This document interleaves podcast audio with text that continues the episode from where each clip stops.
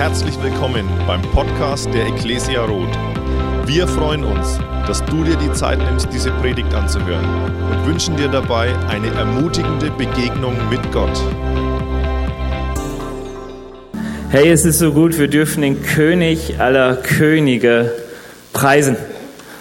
Ich mag die Weihnachtszeit ja auch. Also allein, weil es schön leuchtet, weil es schöne Weihnachtslieder gibt. Ähm, ihr habt ja alle wahrscheinlich in den letzten Wochen, Tagen mal die Weihnachtsgeschichte gehört. Und ich habe mich gefragt, kannst du es eigentlich glauben? Also ich dachte so, wenn man die Weihnachtsgeschichte, ich meine, die ist total bekannt, aber wenn man das so alles liest, da wird eine Jungfrau schwanger, die von keinem Mann weiß, da singen ganze Engelschöre, da reden dauernd Engel im Traum, da sind wegweisende Sterne, die bis zu dem Ort wandern, an dem man das Jesuskind findet. Kannst du das eigentlich alles so glauben? Also ich kenne viele, die es nicht können. Ähm, und die sagen, nein, das ist keine junge Frau, sondern eine junge Frau mit den Engeln. Naja, man hat halt viel geträumt und was weiß ich nicht.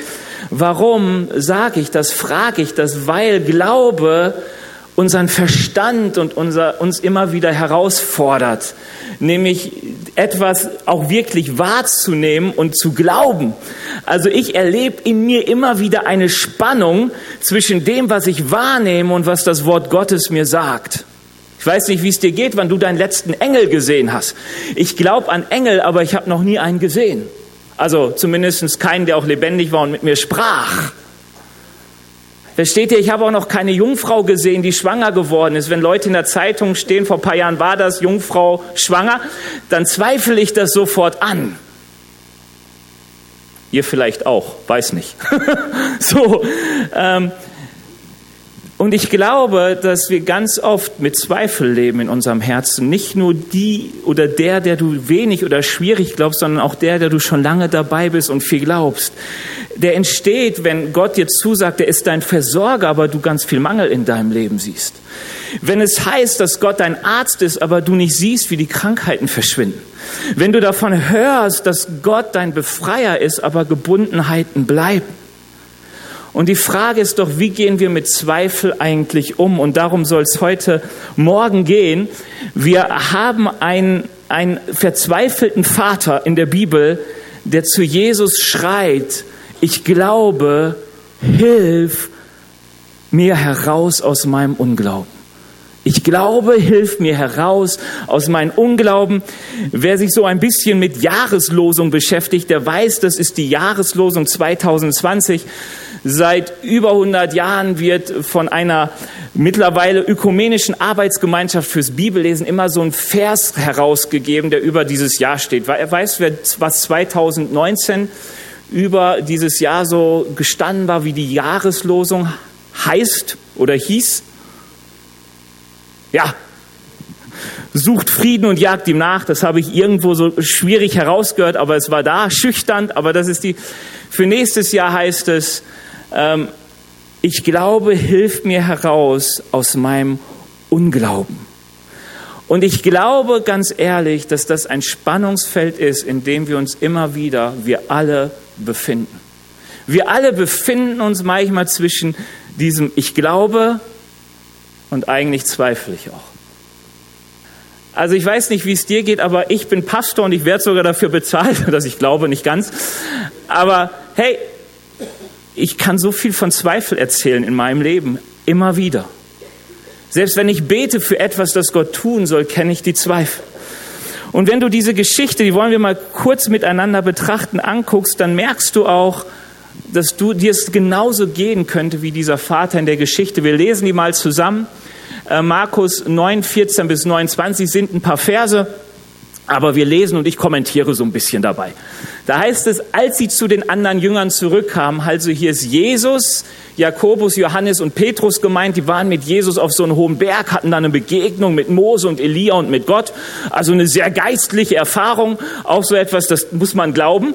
Ähm, und sie kommen von diesem Berg herunter und treffen auf diese große Menschenmenge äh, darunter einige Schriftgelehrten, die ein Streitgespräch mit diesen übrigen Jüngern führen. Sobald die Menge Jesus sah, geriet sie in großer Erregung. Alle liefen zu ihm hin und begrüßten ihn. Worüber streitet ihr euch denn? fragt er.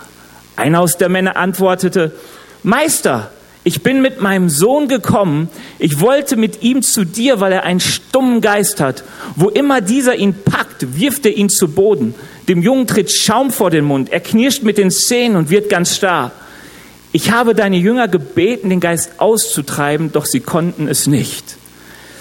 Wir würden das vielleicht so als epileptischen Anfall beschreiben heutzutage. Was mir hier aber auch wichtig ist, wir glauben an die Realität von guten und schlechten Mächten, geistlichen Mächten. Hey, ich weiß nicht, ob du schon mal dabei warst, als ein Dämon ausgetrieben wurde ähm, spooky. Wir, wir, haben jetzt also vielleicht so Horrorfilme vor Augen. Ganz so ist es glücklicherweise nicht. Aber es ist so interessant, wenn geistliche Mächte aufeinander prallen, dass es geistliche Mächte in dieser Welt gibt, die dich quälen können und Gott möchte dich davon befreien. Nicht jede Krankheit hat einfach nur einen äh, physischen Hintergrund, sondern manchmal wirken geistliche Mächte an und in uns. Das ist einfach nur mal so, ich will da, das wäre eine Predigt mal für sich. Aber Gott ist gekommen, uns zu befreien, nicht nur von normalen, nachvollziehbaren Dingen, sondern auch, weil wir merken, wir sind in einem geistlichen Kampf, wo auch Mächte uns herausfordern und uns manchmal quälen, ähm, die eine andere Kraft haben als wir.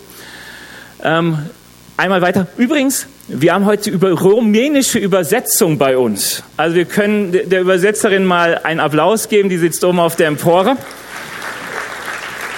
Sie hat gebeten, dass ich langsam predige. Also immer wenn ihr denkt, oh, ich könnte zu schnell sein für jemanden, der mich übersetzt, dann macht man immer so. Und ich versuche das wahrzunehmen und darauf zu reagieren. Seit ein paar Wochen gibt es nämlich eine rumänische Gemeinde, die sich um 17 Uhr am Sonntag immer trifft in unserem Neubau. Den haben sie gemietet. Also wenn du diese Sprache sprichst und gern mal einen Gottesdienst besuchen möchtest oder sie nicht sprichst und gern mal einen Gottesdienst besuchen möchtest, den du nicht verstehst, einfach mal die Atmosphäre spüren 17 Uhr herzliche Einladung. Okay, was seid ihr nur für eine ungläubige Generation, sagte Jesus zu ihnen. Wie lange soll ich bei euch sein? Wie lange soll ich euch noch ertragen? Bringt den Jungen zu mir. Man brachte ihn, und so wie der Geist Jesus erblickte, riss er den Jungen hin und her, so dass dieser hinfiel und sich mit Schaum vor dem Mund auf dem Boden wälzte. Wie lange geht das schon so mit ihm? fragte Jesus den Vater des Jungen. Von klein auf, antwortete der Mann. Oft hat der Geist ihn sogar ins Feuer oder ins Wasser geworfen, um ihn umzubringen, um ihn umzubringen. Doch wenn es dir möglich ist, etwas zu tun, dann hab Erbarm mit uns und hilf uns. Wenn es dir möglich ist, sagst du, entgegnete Jesus, für den, der glaubt, ist alles möglich. Da rief der Vater des Jungen, ich glaube, hilf mir heraus aus meinem Unglauben. Vielleicht könnt ihr so die Situation, wenn ihr die mal so vor Augen führen lasst, die Reaktion des Vaters gut verstehen. Er möchte mit seinen Jungen zu Jesus, weil er gehört hat, Jesus heilt und Jesus treibt Dämonen aus und Jesus macht einfach Dinge, die nicht gut sind, wieder gut. Und er kommt zu seinen Jüngern, Jesus ist gerade nicht da, ein paar Jünger fehlen, und er sagt seinen Jüngern, die von Jesus auch den Auftrag hatten, geht hin, treibt Dämonen aus, heilt Kranke, die auch beauftragt werden, komm, hier ist mein Junge, heilt ihn, und sie können es nicht. Und daraufhin kommt ein ganzer Volkstumult, weil die Leute anfangen zu diskutieren und sagen, ja, wie kommt ihr überhaupt darauf, dass ihr heilen könnt? Wie kann das überhaupt sein, dass ihr das glaubt? Ihr kennt diese ganzen Auseinandersetzungen, die wir heutzutage auch haben, wenn man Wunder erwartet, die nicht geschehen. Wie oft kommst du auch in die Kirche und sagst, hier, Pastor, bete für mich und es passiert nicht. Und dann gibt es Leute, die sagen, wieso machst du das überhaupt und wieso glaubst du das und kannst du das und jenes und dieses. Und diesen Tumult hatten die Jünger da. Einen verzweifelten Vater, der plötzlich merkte, auch die Hilfe bei Jesus funktioniert nicht. Das Volk, das was erwartet und nicht bekommt und die Zweifel wieder genährt werden. Und dann kommt dieser Vater und ist nun bei Jesus und ist schon richtig entmutigt und sagt, Mann, wenn du irgendwie was tun kannst, dann mach es bitte. Wenn es dir möglich ist, entgegnete Jesus, für den, der glaubt, ist alles möglich. Da rief der Vater des Jungen, ich glaube, hilf mir heraus aus meinem Unglauben. Als Jesus sah, dass immer mehr Leute zusammenliefen, trat er dem bösen Geist mit Macht entgegen. Du stummer und tauber Geist, sagte er, ich befehle dir, verlass diesen Jungen sofort und geh nicht wieder in ihn hinein. Da schrie der Geist auf, riss den Jungen heftig hin und her und verließ ihn. Der Junge blieb regungslos liegen, sodass die meisten dachten, er sei tot. Doch Jesus ergriff ihn bei der Hand, um ihn aufzurichten. Da stand der Junge auf. Als Jesus ins Haus gegangen war und seine Jünger mit ihm allein waren, fragten sie ihn, warum konnten denn wir den Geist nicht austreiben? Jesus erwiderte, diese Art von Dämonen kann durch nichts anderes ausgetrieben werden als durch Fasten und Gebet. Ich habe Fasten und Gebet in Klammern, weil sie nicht in jeder ursprünglichen ähm, Übersetzung in jedem griechischen Text zu finden ist. Das wirst du auch bei euch in der Bibel merken. Manche haben es drin und manche haben es in der Fußnote. Aber das ist nur so beiläufig. Hey, eine interessante Geschichte. Jesus treibt diesen Geist aus und ich habe schon erlebt, dass es eigentlich sehr ähnlich auch heutzutage zugeht wenn ein Dämon einen Mensch verlässt. Dass es mit allen möglichen Zuckungen manchmal vorausgeht, dass plötzlich Ruhe einkehrt, dass manchmal Schreien da ist, manchmal sogar Schwefelgeruch ist wirklich interessant. Aber es ist so gut zu wissen, es gibt ein Herr über finstere Mächte. Und das ist Jesus, der auch sagt, fürchte dich nicht. Ähm, und dieser Vater, der so verzweifelt zu Jesus kam, ihm wird geholfen diese, diese Bitte, die er an Jesus hat, ich glaube, hilf mir heraus aus meinem Unglauben, die beantwortet ihn Jesus. Er hilft seinem Jungen und er hilft ihn zu glauben. Was lehrt uns die Geschichte über Glauben und Zweifel? Das Erste, was ich extrem wichtig finde, gerade uns Christen zu sagen, Zweifel sind normal. Zweifel sind völlig normal. Es ist völlig normal, dass du und ich Zweifel im Herzen haben, obwohl wir Jesus kennen. Ich möchte euch ganz berühmte biblische Beispiele geben, wo Menschen gezweifelt haben, die uns sogar als Glaubenshelden vorgestellt werden. Abraham. Abraham heißt, nennt die Bibel den Vater des Glaubens, weil er Gott hörte und einfach tat, was er ihm sagte, obwohl keiner seiner Verwandten vorher das so gemacht hat. Und dieser Vater des Glaubens bekommt die Zusage von Gott, ich werde dich mehren, sodass du es nicht zählen kannst. Ich werde aus dir ein großes Volk machen. Und dieser Vater des Glaubens merkt so mit 80 Jahren bei Gott mal so an, ich habe da ein Problem, wir sind noch kinderlos, meine Frau und ich. Weiß nicht, wie es dir gehen würde in dem Alter ohne Kinder. Und die Bibel sagt aus, dass Abraham sich vieles bewusst war und er merkte, hey, da funktioniert nicht mehr alles so, wie es funktionieren sollte. Und dieser Vater des Glaubens setzt sich Kapitel 15, 1. Mose Kapitel 15 mit Gott auseinander und redet darüber, Herr, du hast mir verheißen, ich hab's nicht. Und Gott besiegelt nochmal seinen Bund. Ein Kapitel später lesen wir, dass seine Frau Sarai zu ihm kommt und sagt, Abraham, du, irgendwie scheint das mit den Kindern nicht zu klappen, aber wir haben hier ein großes Erbe, das muss jemand bekommen. Nimm doch mal meine Magd, die kriegt vielleicht ein Kind von dir, probier's doch mal. Das ging damals so. Das ist so ein bisschen, wie wir heute künstliche Befruchtung einordnen würden. Ja, also du bekamst die Magd als Nebenfrau, die war dann wie die Frau, aber sie war immer noch Magd und deswegen war das Kind, das sie geboren, nicht das Kind der Magd, sondern der eigentlichen Ehefrau. Kompliziert, aber andere Länder, andere Zeiten, andere Sitten und so, muss man einfach mal, war halt früher so. Für die anderen Sachen, das, das konnte man halt damals noch nicht so, aber so von dem, wie man es einordnete, das war damals nicht so problematisch, wie wir es heute hören würden. So, nimm mal da eine andere Frau und mach ein Kind, ist meins dann. Das klingt für uns heute irgendwie falsch. Das war früher nicht unbedingt so. Aber Abraham und seine Frau fingen an zu zweifeln und zu sagen, komm, wir müssen selbst nachhelfen und die Sache in die Hand nehmen. Und Gott meldet sich 13 Jahre nicht. Ismael wird geboren, die Frau wird schwanger. Und nach 13 Jahren, Abraham ist 99, sagt Gott ihm, hey Abraham, da ist eine Verheißung auf deinem Leben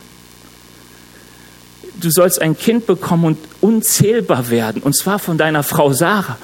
Und dann heißt es da, dass Abraham in seinem Herzen lacht, weil er seine Frau ansah und sagt, hey, da geht's nicht mehr wie der Frau. Und weise, die, die Wechseljahre sind hinter ihr. Und ich bin auch nicht mehr so der Jüngste. Du, da soll ein anderer erben. Und Gott sagt, nein, du wirst sehen, nächstes Jahr um diese Zeit wirst du ein Kind von deiner Frau Sarah in den Arm halten. Und das Interessante ist, kurze Zeit später kommen noch Leute vorbei, die erzählen nochmal Abraham, hey, deine Frau Sarah, ihr werdet ein Kind bekommen. Und da hört man, wie Sarah in ihrem Herzen lachte und sagt, verrückt. Und ein Jahr später hielten sie Isaak in ihrem Arm Und das Kind Isaac heißt Lacher. Also es gibt zwei Übersetzungsmöglichkeiten. Gott scherzt mit euch oder Gott bringt euch zum Lachen. Du kannst dir das aussuchen. Aber ich dachte, ja, eigentlich ist es so, wenn Gott einem 100-Jährigen sagt und einer 90-jährigen Frau sagt, ihr bekommt noch ein Kind, dann wird man es heute vielleicht als Fluch sehen, weiß ich nicht. Damals war es trotzdem noch ein Segen. Aber du wirst sagen, hey, verrückt, ich kann nur drüber lachen. Und dieser Glaubensheld Abraham hatte Zweifel im Herzen und er ging seinen eigenen Weg. Gott hat ihn wieder eingeholt, aber so, ganz bekannte Geschichte, Petrus. Hey, dieser glaubensmutige Held, der im Boot steht, im Sturm und sagt, Jesus, wenn du willst, ruf mich auf das Wasser. Auf dein Wort will ich gehen. Und Jesus sagt, komm Petrus. Der hat wahrscheinlich geschrien, war ja Sturm, du musst lauter reden im Sturm. Ähm, und Petrus ging aufs Wasser. Und du denkst, krass, der könnte gleich seine coole Glaubenserfahrung feiern, auf dem Wasser laufen. Wer macht das schon? Und das so normalen Schrittes. Und was passiert dann? Er beginnt, seine Umwelt wahrzunehmen und wahrzunehmen, Sturm, Wellen. Das erinnert mich immer an Dagobert Duck, diese Donald Duck, ihr kennt das immer, wo die Leute so laufen und äh, über die Brüstung laufen und noch in der Luft laufen. Plötzlich dreht sich Donald um und merkt, ach ja, geht ja gar nicht und schwupps, fliegt da runter. Kennt ihr vielleicht noch so aus Kindheitstagen, keine Ahnung. Ähm, dachte ich, erinnert mich immer an die Petrus-Geschichte. Er guckt sich um, geht unter und sagt, Hilfe, Herr, rette mich. Und Gott rettet ihn gleich. Jesus rettet ihn. Ist gleich im Boot. Sie sind am Land. Alles super. Aber auch da, diese Glaubenstat. Und statt zu sagen, jetzt geht's bergauf, kommt gleich der Zweifel und nimmt Überhand und Petrus singt. Johannes der Täufer. Johannes der Täufer ist ein cooler Mensch. Also ich finde ihn cool. So, der aß Heuschrecken und so, wilden Honig irgendwie richtig ökomäßig drauf, lebt in der Wüste. Und ähm, wäre heute vielleicht richtig in. Und der wird ins Gefängnis geworfen du merkst, er beginnt zu zweifeln, weil er sendet Boten zu Jesus und sagt, sag mal, Jesus, bist du wirklich der, auf den wir warten sollen oder müssen wir noch weiter warten? Und Jesus sagt ihm, komm, bitte bringt Johannes folgende Botschaft. Aber hier sieht man auch einen Johannes, der eigentlich in so vielem so klar war, auch vorher bekannt, ich weiß, dass jemand nach mir kommen wird, der größer ist als ich. Aber plötzlich war da der Zweifel. Und vielleicht noch ein letztes, nämlich der Anfänger und Vollender unseres Glaubens ist wer? Jesus. Und es gibt eine Situation, da findest du Jesus nicht so souverän wie sonst. Weißt du, er gesagt ihnen, den Jüngern, hey, der Menschensohn wird leiden, sterben, drei Tage danach wird er auferstehen und so. Aber dann kommt diese Stunde, wo im Johannes heißt, der Fürst dieser Welt bekommt nun die Macht. Und da du siehst, wie Jesus zum Garten Gethsemane geht und die Bibel sagte, dass es ihm ängstigte und schauderte. Und er nahm seine Jünger mit, drei besonders, und sagte, hey, bitte betet für mich.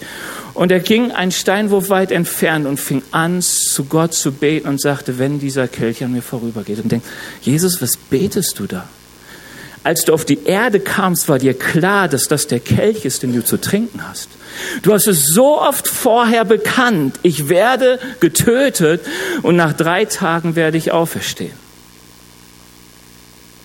Ich glaube, dass Jesus anfing mit Zweifel zu kämpfen. Du musst, du musst sagen, oh Benny, das ist mir too much das ist eine Fehlinterpretation, ist für mich völlig okay. Aber wenn ich das lese, die Angst, Blut, Schweiß, Tropfen, die von ihm gingen, den Kampf, den er führte, die Bitte an die Jünger für ihn zu beten, zu sagen, der Geist ist willig, aber das Fleisch ist schwach. Da war Jesus plötzlich angegriffen. Da war plötzlich eine Zweifelsmacht da. Du könntest noch viel, viel mehr Leute finden in der Bibel, ich will dir nur sagen, so viele große Leute in der Bibel zweifeln. Und ich kenne Zweifel. Gebet, dass ich mit Kranken bete und eigentlich denke, man geht zum Arzt, vielleicht kann dir dir besser helfen. Und ich weiß, Gott heilt jede Krankheit, aber ich weiß, wie manchmal der Zweifel da ist. Ähm, dass, dass die Frage nach dem, wie geht es eigentlich nach dem Tod weiter? Hey, natürlich weiß ich uns, Gott hat eine tolle Verheißung, das ist ein gutes Reich, aber ja, ich kenne die Zweifel, dass ich abends eher manchmal zweifelnd aufwache oder einschlafe. Ich kenne die Zweifel, die manchmal fragen, Herr, wo bist du wirklich? Es fühlt sich so weit weg an. Also wenn du zweifelst, willkommen im Club. Willkommen im Club. Ich will dir einfach nur sagen, willkommen im Club. Zweifel sind normal. Diese Spannung, die dieser Mann erlebt, ich glaube, ja, ich glaube, Antwort, ja, ich glaube, ich vertraue dir, Jesus. Und dann wieder zu sagen, bitte nimm dieses Misstrauen weg von mir. Nimm den Zweifel weg von mir. Dieses Spannungsfeld ist das Spannungsfeld, das du erlebst, auch als überzeugter Christ und als jemand, der auf dem Weg dorthin ist. Das Wichtige ist, man muss mit Zweifel richtig umgehen. Oder? Zweifel kennt jeder, Angst kennt jeder, Sorgen kennt jeder. Die Bibel sagt das auch. Die Frage ist nicht, ob es das gibt oder nicht gibt, sondern die Frage ist, wie gehe ich damit um? Und ich möchte dir einfach mal sagen, wie man es nicht tut. Das eine ist, leugne sie nicht. Ich glaube, gerade bei Christen, manchmal habe ich so das Gefühl, so kenne ich es auch, dass man einfach sagt, Zweifel ah, kann es bei mir nicht geben.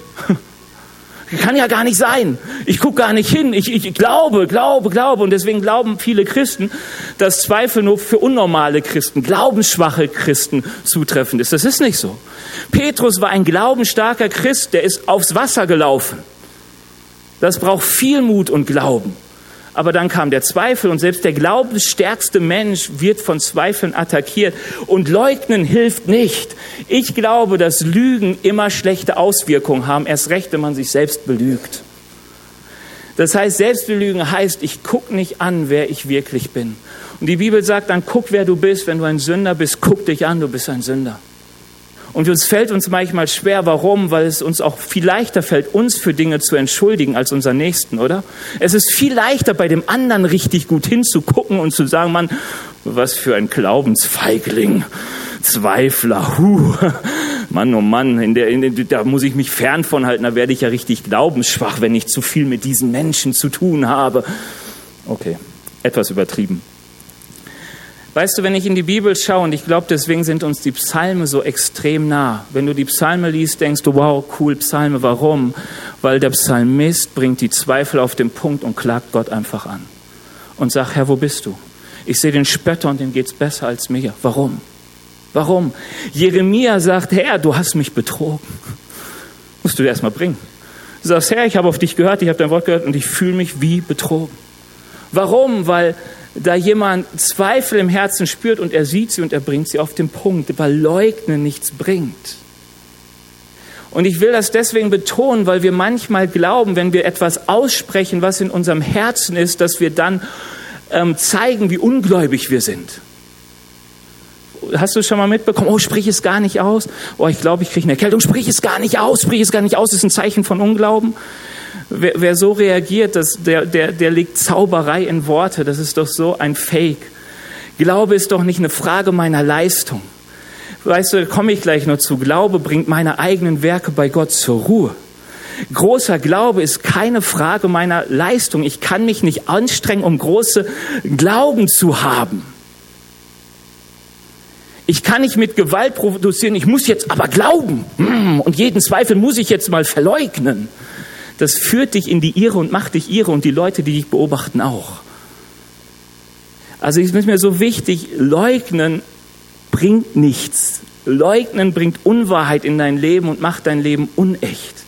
Wenn du in die Bibel schaust, merkst du, dass die Leute die Dinge angesprochen haben, die sie im Herzen tragen. Weißt du, Dinge, die da sind, sind da, ob man sie sieht oder nicht. Du wächst auch keine schlafenden Hunde, sie sind schon wach. Sie bringen etwas in deinem Herzen hervor. Also bitte merke, ignoriere nicht das, was in deinem Innern ist. Zweitens, nachgeben. Das ist ja auch eine Möglichkeit zu sagen, hey, wenn der Zweifel kommt, stimmt, die Bibel hat nicht Unrecht. Das war keine Jungfrau, das war eine junge Frau. Das, das muss nicht so sein, das ist ja so schwierig. So kann das Gott gar nicht gemeint haben, das muss heute so und so sein. Oh, die ganze Frage von Sexualethik. Weißt du, das ist interessant die, die größten Zweifel geben wir nach, wenn es um Sünde geht. Sünden, zu sündigen heißt, am Wort Gottes zu zweifeln, weil du etwas gegen das Wort Gottes tust. Das ist einfach ganz einfach. Also wenn du manchmal fragst, was ist Sünde? Sünde ist einfach nur ein Zeichen von Unglaube. Einfach nur, dass du sagst, ich glaube, dass meine Freude in dem, was ich gerade tue, auch wenn Gott es verneint, doch größer ist, als wenn ich auf Gott höre. Du suchst, das, ist, das liegt so in uns drin. Und du wirst merken, wann immer du es nachgibst und nachgehst und sagst, doch, die Zweifel sind da, ich beschäftige mich damit, ich schenke den Zweifeln Glauben, dann wirst du Dinge tun, die zumindest nicht dein Glaubensleben stärken. Dann wirst du vielleicht merken, dass du untergehst wie ein Petrus oder dass du plötzlich ein Nachkommen in deiner Familie hast wie Abraham, der dir recht viel Schwierigkeit macht, also bei Abraham. Du wirst viele zweifelnde Leute in der Bibel sehen, die ihrem Zweifel auch nachgaben, auch in David zum Beispiel, König David. Ähm, und das Coole ist, wann immer du deinem Zweifel nachgibst, egal wo du dadurch stehst, Gott wird dich immer retten. Das ist ganz wichtig. Das ist das, was mir so wichtig ist in der Petrus-Geschichte. Für mich heißt es, Glauben lohnt sich, weil als Petrus rief, ich gehe unter, war Jesus da und er war gerettet. Das ist so wichtig. Auch wenn du zweifelst, bist du nicht verloren, sondern Jesus will dich ja retten aus deinem Zweifel. Herr, ich glaube, hilf meinem Unglauben. Der dritte Punkt ist eigentlich der richtige. Der Punkt ist, fang an zu kämpfen. Zwischen Zweifel und Glauben, das ist ein innerer Kampf, den du führst, oder? Den Zweifel und Glaubenskampf, wem will ich gehorchen, wem will ich vertrauen? Will ich dem Wort Gottes vertrauen oder will ich dem vertrauen, was gegen dieses Wort Gottes spricht? Will ich dem nachgeben, was ich mit meinem Hirn und mit meinen Augen wahrnehmen kann, was ich fühlen kann, oder will ich glauben, was Gott mir sagt? Glaube heißt ja nur, ich vertraue auf das Wort Gottes, ich vertraue dem, was ich eigentlich nicht mit meinen Augen, mit meiner Nase, mit meinen Ohren wahrnehmen kann, sondern wo mein Geist angesprochen wird.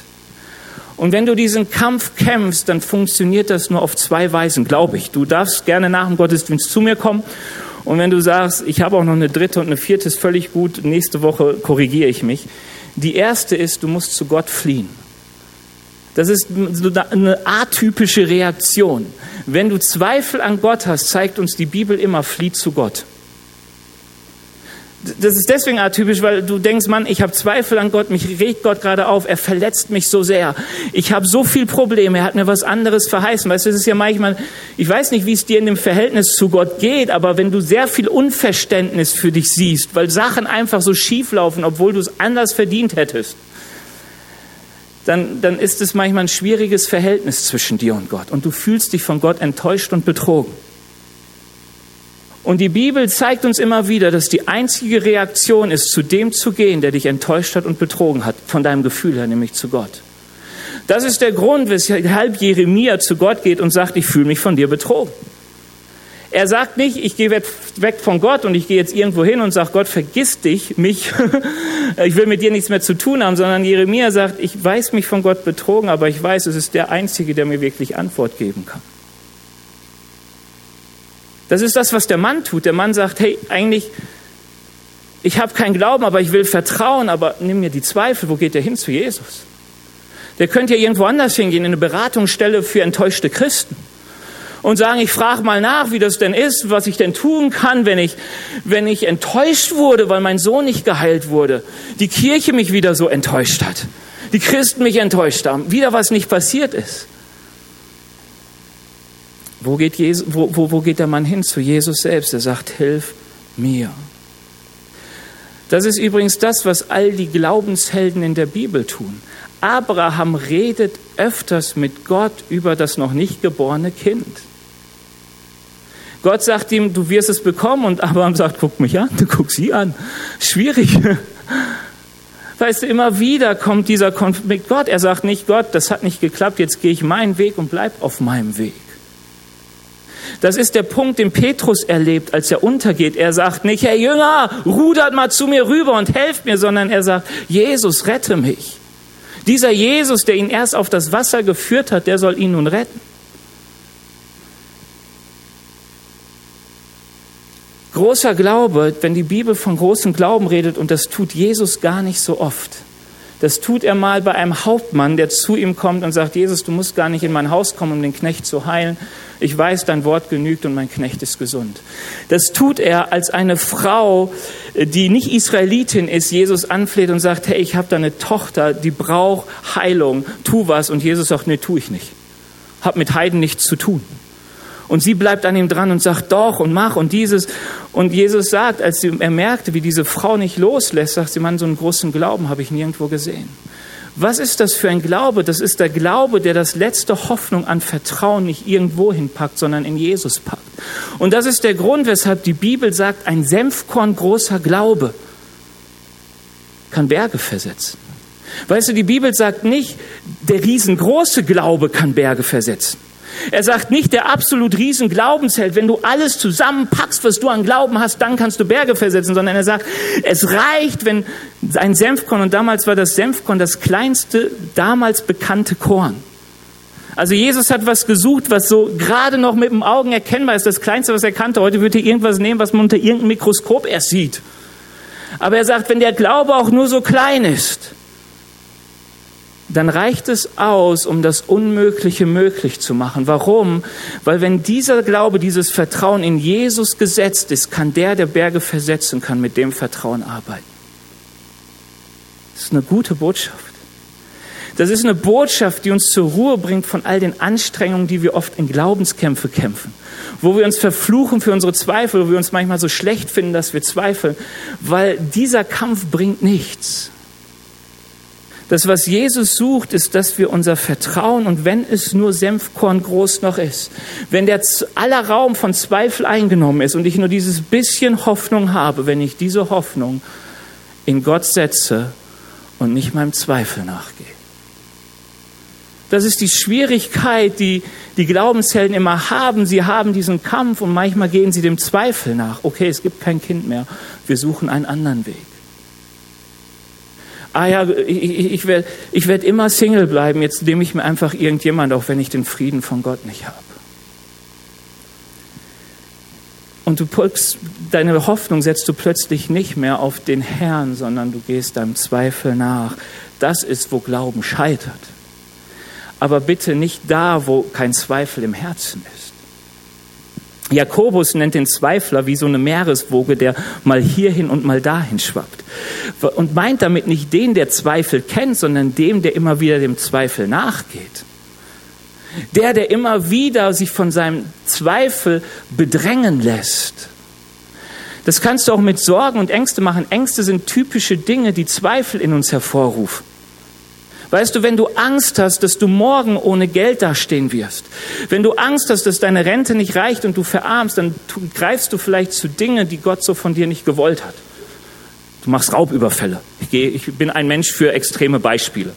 Ja, vielleicht hast du ja so eine gewisse Vergangenheit und weißt, wie das so funktioniert und sagst, okay, ich, ich gehe so meinen Weg, mit dem Herrn kann ich über Mauern springen, mit dem Herrn kann ich auf Raubzug gehen, hat David schon gesagt, dann tu ich's doch eben und guck, dass mein Konto aufgebessert wird. und du gibst dem Falschen nach.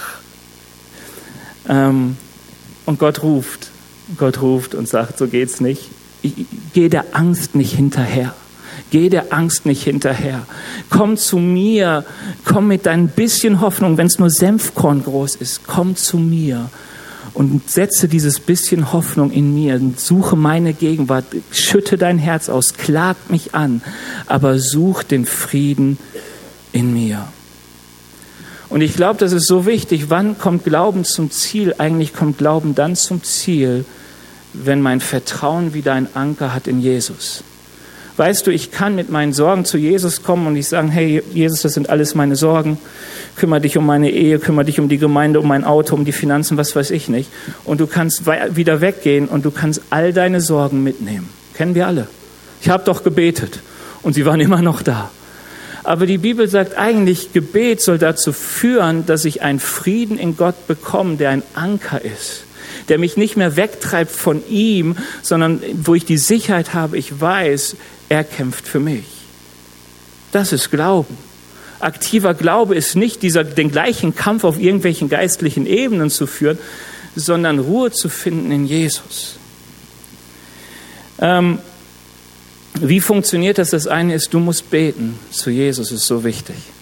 Suche Gott in meinem Gebet. Beantworte Zweifel immer mit Gebet. Suche Gott, suche Gott, bitte Gott, sag ihm Gott, schütte dein Herz aus. Das zweite ist, und das finde ich sehr interessant, hol dir Mitstreiter. Ich dachte, es ist interessant, Jesus geht zu seinen Jüngern, Jesus geht zu seinen Jüngern. und sagt, bitte betet für mich. Könnt ihr nicht eine Stunde mit mir wachen? Der Geist ist willig und das Fleisch ist schwach, betet für mich. Paulus sagt, Leute, betet für mich. Betet für mich. Warum? Weil Paulus auch wusste, hey, ich bin ein Glaubensheld vielleicht, aber ich bin doch nicht gefeit vor Zweifeln, auch nicht, dass Zweifel Frucht bringen in meinem Leben, dass sie einen Haken finden, wo sie sich verankern können dass plötzlich das Herz geängstigt wird, dass es plötzlich sich getrieben fühlt und plötzlich die Ruhe nicht mehr in Gott findet. David kannte genau das. Die Leute haben ihn gewarnt, haben gesagt, David, tu dieses und jenes nicht. Und David tat es trotzdem, weil er keine Ruhe fand. Wir brauchen Menschen, die für uns beten.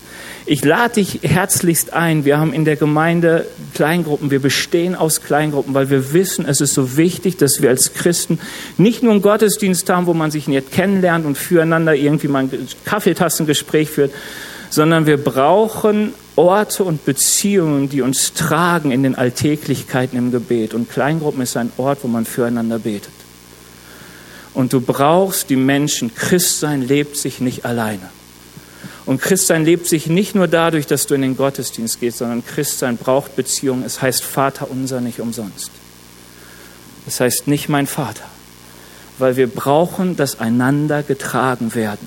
Gerade auch in Anfechtung, gerade auch in Zeiten, wo Zweifel unser Herz zieht. Und wir brauchen die Menschen, denen wir sagen können, hey, ich habe gerade so Probleme, ich mache mir so Sorgen ich traue mir nicht zu, dass ich irgendwie, ich vertraue dem nicht, dass ich, ich kann das nicht glauben. Ich weiß nicht, dass, dass Gott meine Kinder da durchträgt. Dass Gott uns hier und da hilft. Bitte bete für mich.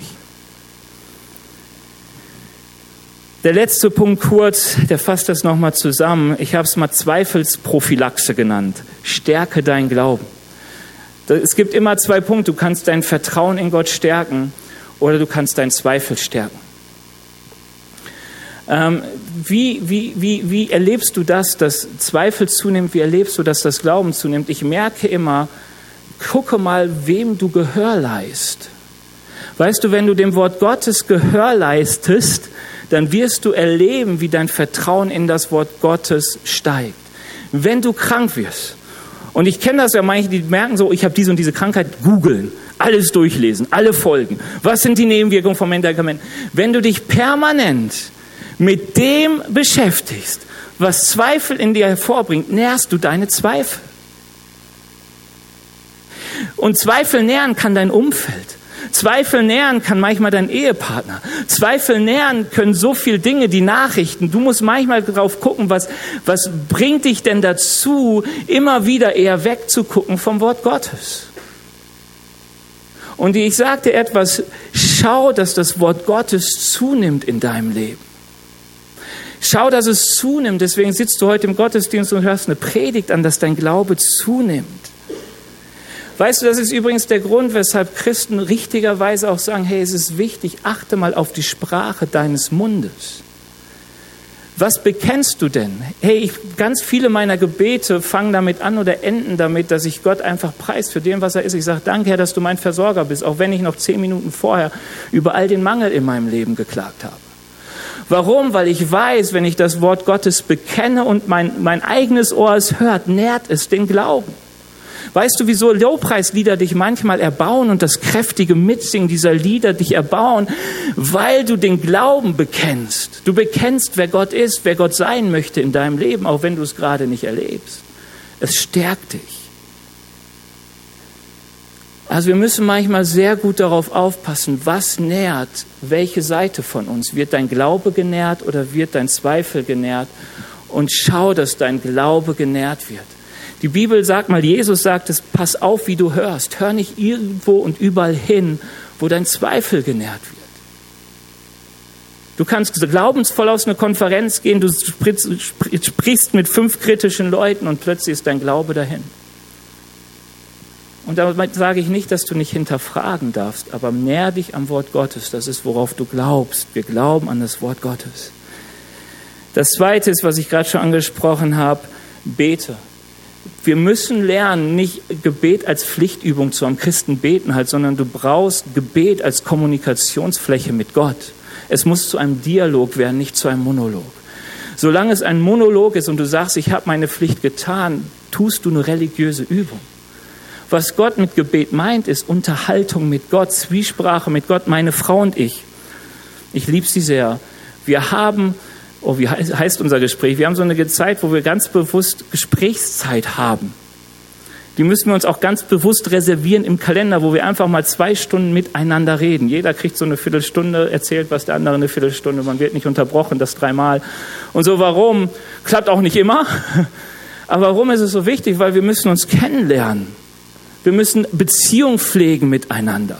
Da muss es einen Austausch geben. Es hilft nicht nur, wenn man dem Alltag immer so nebenher lebt. Das macht auf Dauer nicht so richtig glücklich, habe ich gehört, für die, die es schon dauerhaft so machen.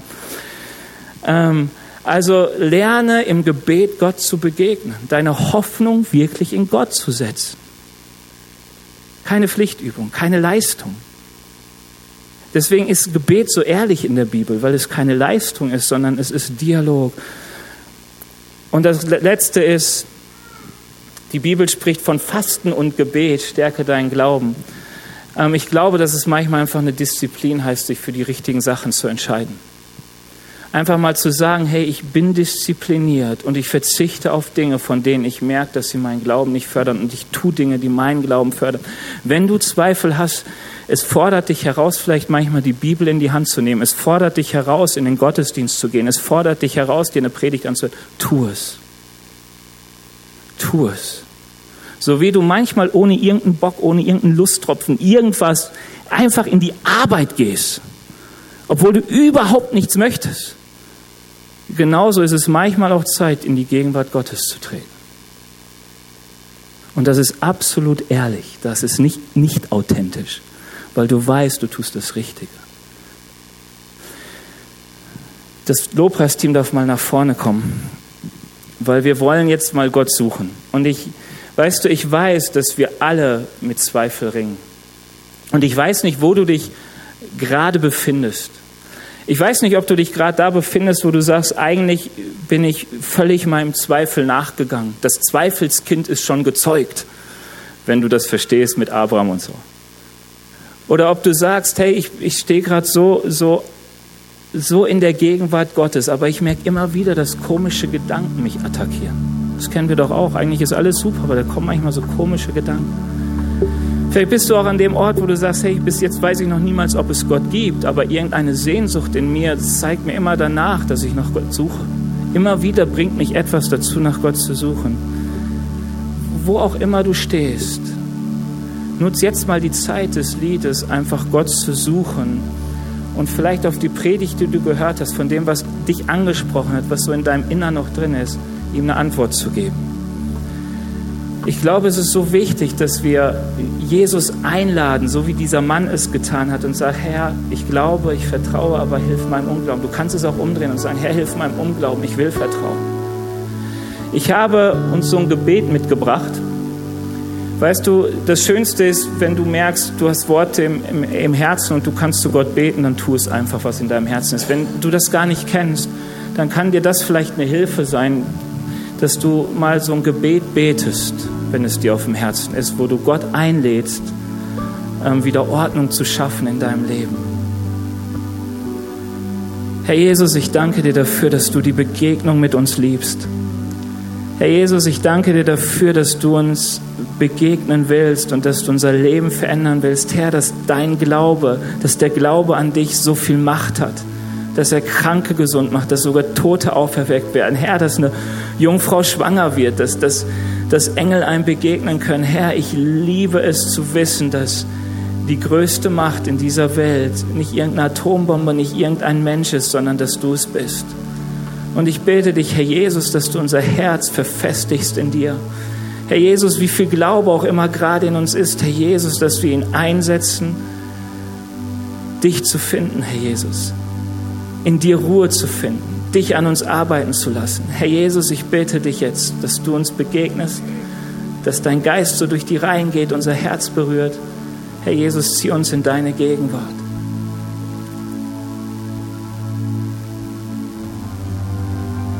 Wir hoffen, dass dir diese Predigt gefallen hat und dich in deinem Leben mit Gott stärkt. Außerdem wollen wir dich gerne besser kennenlernen. Dazu bist du herzlich eingeladen, unsere Sonntagsgottesdienste um 10 und 17 Uhr zu besuchen. Schau doch mal auf www.ecclesia-rot.de vorbei oder auf den sozialen Medien unter Ecclesia Rot. Wir freuen uns auf dich.